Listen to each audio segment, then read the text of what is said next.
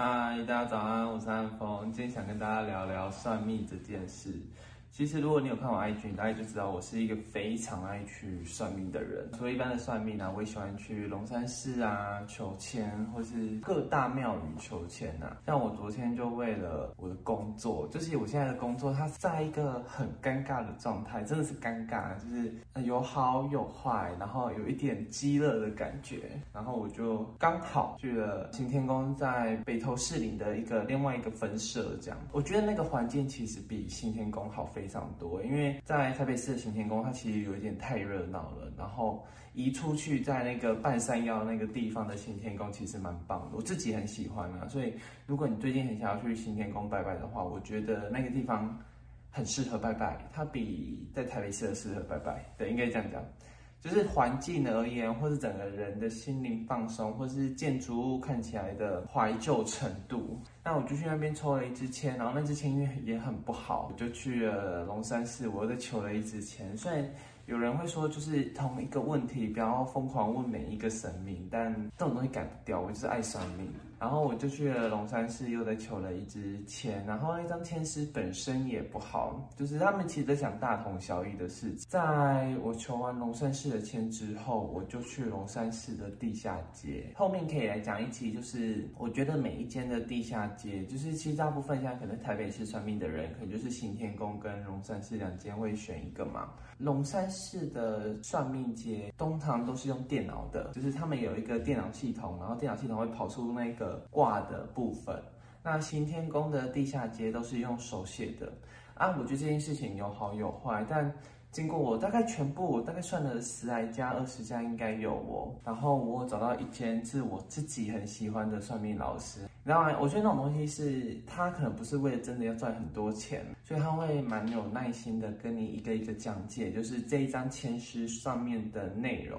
啊，这个可以之后跟大家分享我在龙山寺跟行天宫算的命。近期我有去龙山寺跟行天宫各算同样的问题，有两家在龙山寺的都是说九月会发生，九月。那新天宫的两家都说十一月会发生，等它事情发生了，我再跟大家聊聊，我觉得哪一间的比较准好了。反正就是有一件事情，一个是九月会发生，一个是十一月会发生。昨天就是去找那个老师，就是算命嘛。其实我在昨天的时候，前天我也有在找那个老师，又算了一次命，是为了这个频道。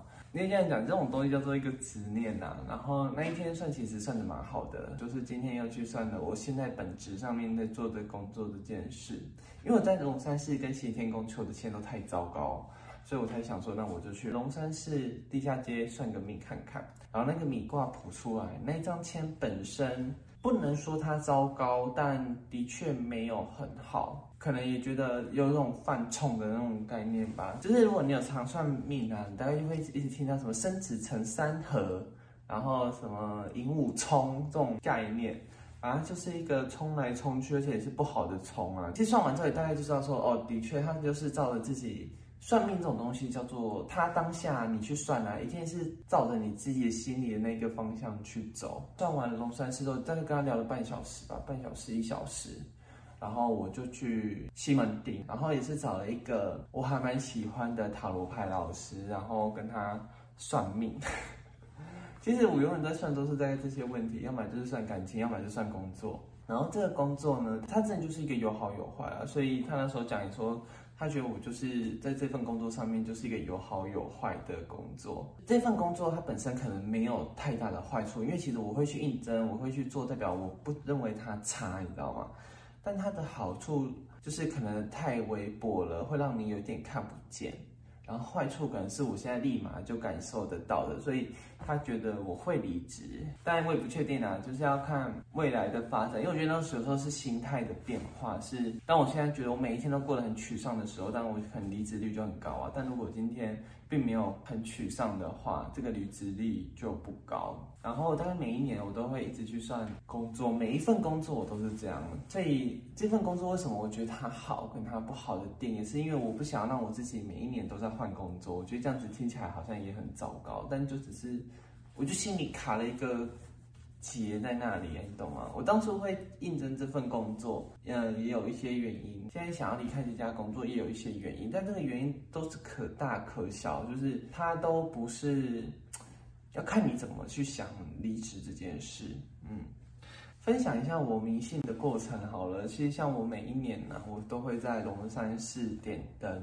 那龙山寺它应该有六个灯，我每一个灯我今年都有安，但我去年好像安了五个，就是安太岁没有安吧。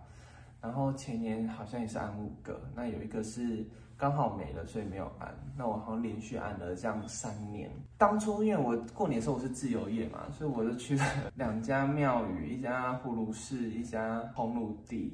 葫芦寺是我有安灯，然后。烘炉地是我有求发财金，然后我也有回彰化老家那边，我也有求，应该也是安太岁，但是好像是我妈妈帮我安的。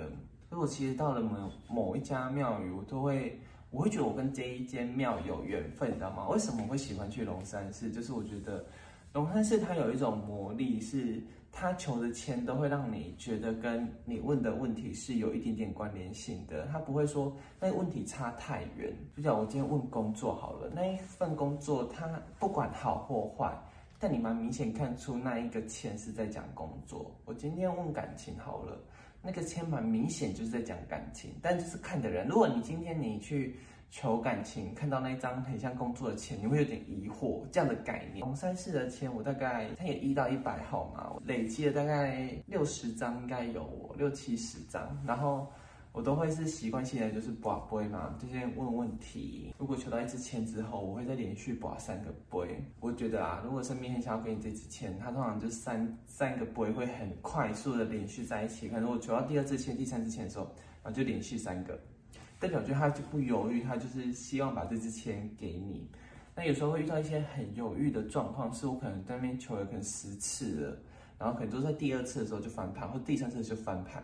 那我觉得就是神明他还在犹豫，他用什么词汇给你这一张签诗，就小经验呐，但。